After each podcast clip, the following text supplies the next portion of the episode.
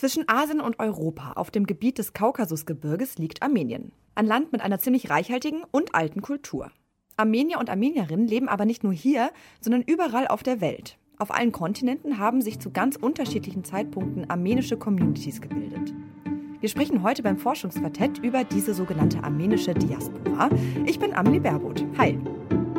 Das Forschungsquartett in Kooperation mit dem Leibniz Institut für Geschichte und Kultur des östlichen Europa.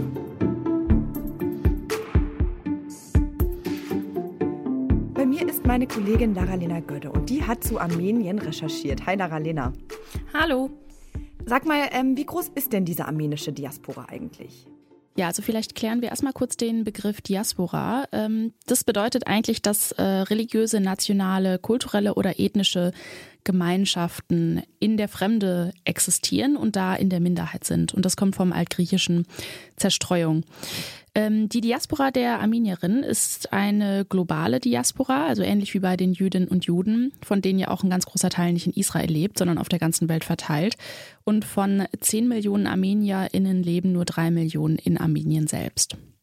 Hm, das kommt mir jetzt relativ wenig vor, aber andererseits ist es ja auch ein relativ kleines Land, ne?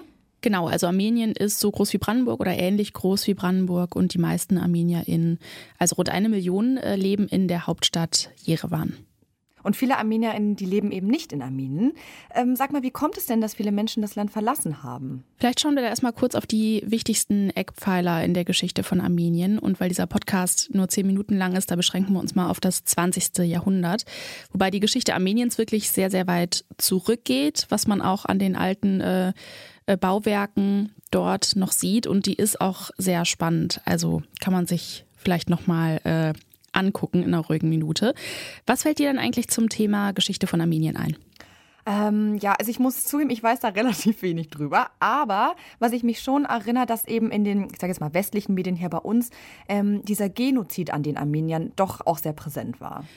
Genau, und das ist auch eigentlich das geschichtliche Ereignis, was im kollektiven Gedächtnis der ArmenierInnen geblieben ist und was ja auch ein kollektives Trauma hinterlassen hat.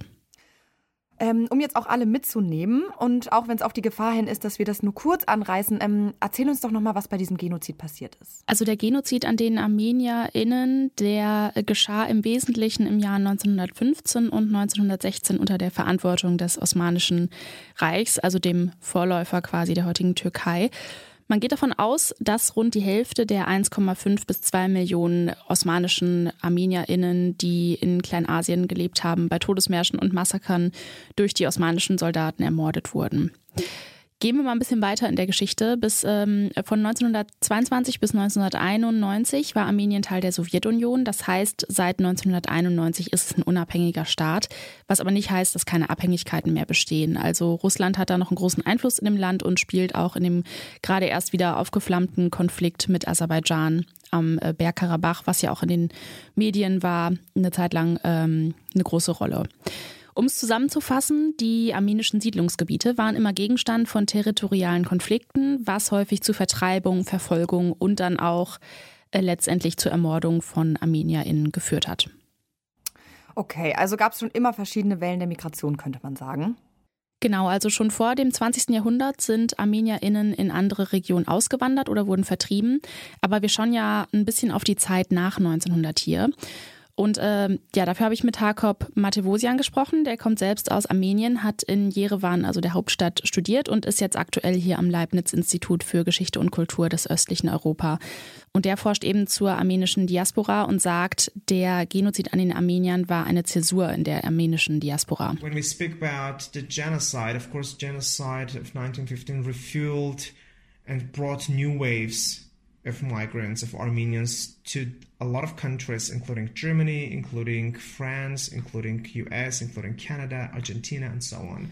Unter sowjetischer Herrschaft und nach dem Kollaps der Sowjetunion sind ArmenierInnen dann auch aus wirtschaftlichen Gründen geflohen. So there were a lot of migration movements within Soviet territories, let's say, which we could call intra-diasporas, intrastate diasporas, but also they were moving outside of those territories. They were um, Armenians were moving towards towards the west and also towards the east. Und weil im Ausland lebende ArmenierInnen zum Teil schon Institutionen gebildet hatten, waren bestimmte Länder besonders attraktiv für die Menschen. This is one of the interesting diaspora formations also when you know, a community is, is establishing trade routes and also trade diasporas globally, not just in one region, but globally, from Manila to Amsterdam. Zu diesen Institutionen gehören auch Handelsnetzwerke über die ganze Welt, die sich innerhalb der jahrhundertealten Migrationsgeschichte gebildet haben.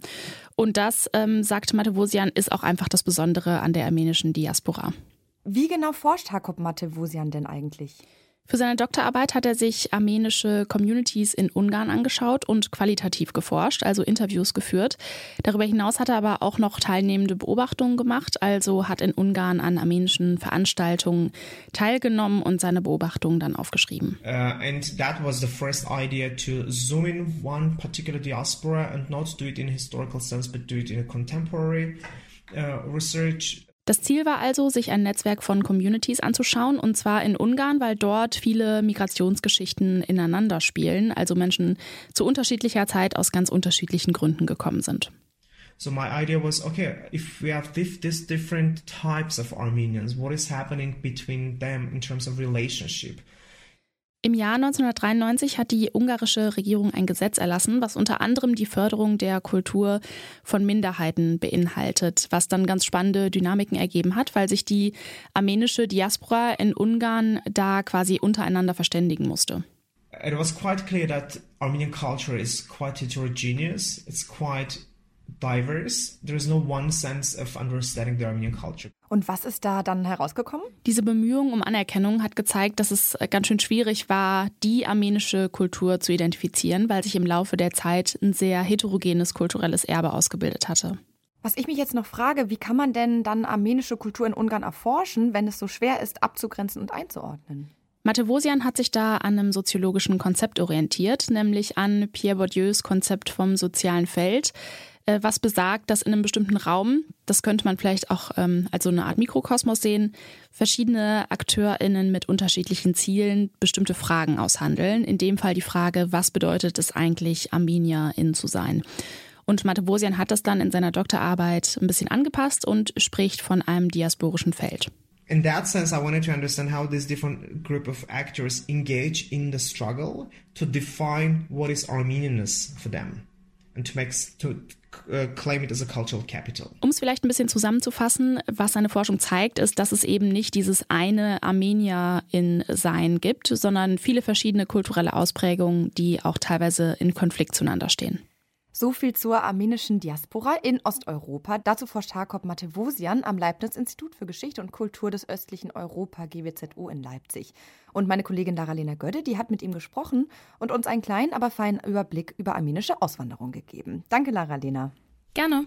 Wenn euch das Forschungsquartett gefällt, dann folgt uns doch gerne im Podcatcher eurer Wahl zum Beispiel, lasst ein Abo da und schaltet jeden Donnerstag ein, da kommt hier wie immer eine neue Folge für euch. Ich bin Amelie Baerbutt und sage danke und bis bald, wenn ihr mögt. Das Forschungsquartett in Kooperation mit dem Leibniz Institut für Geschichte und Kultur des östlichen Europa.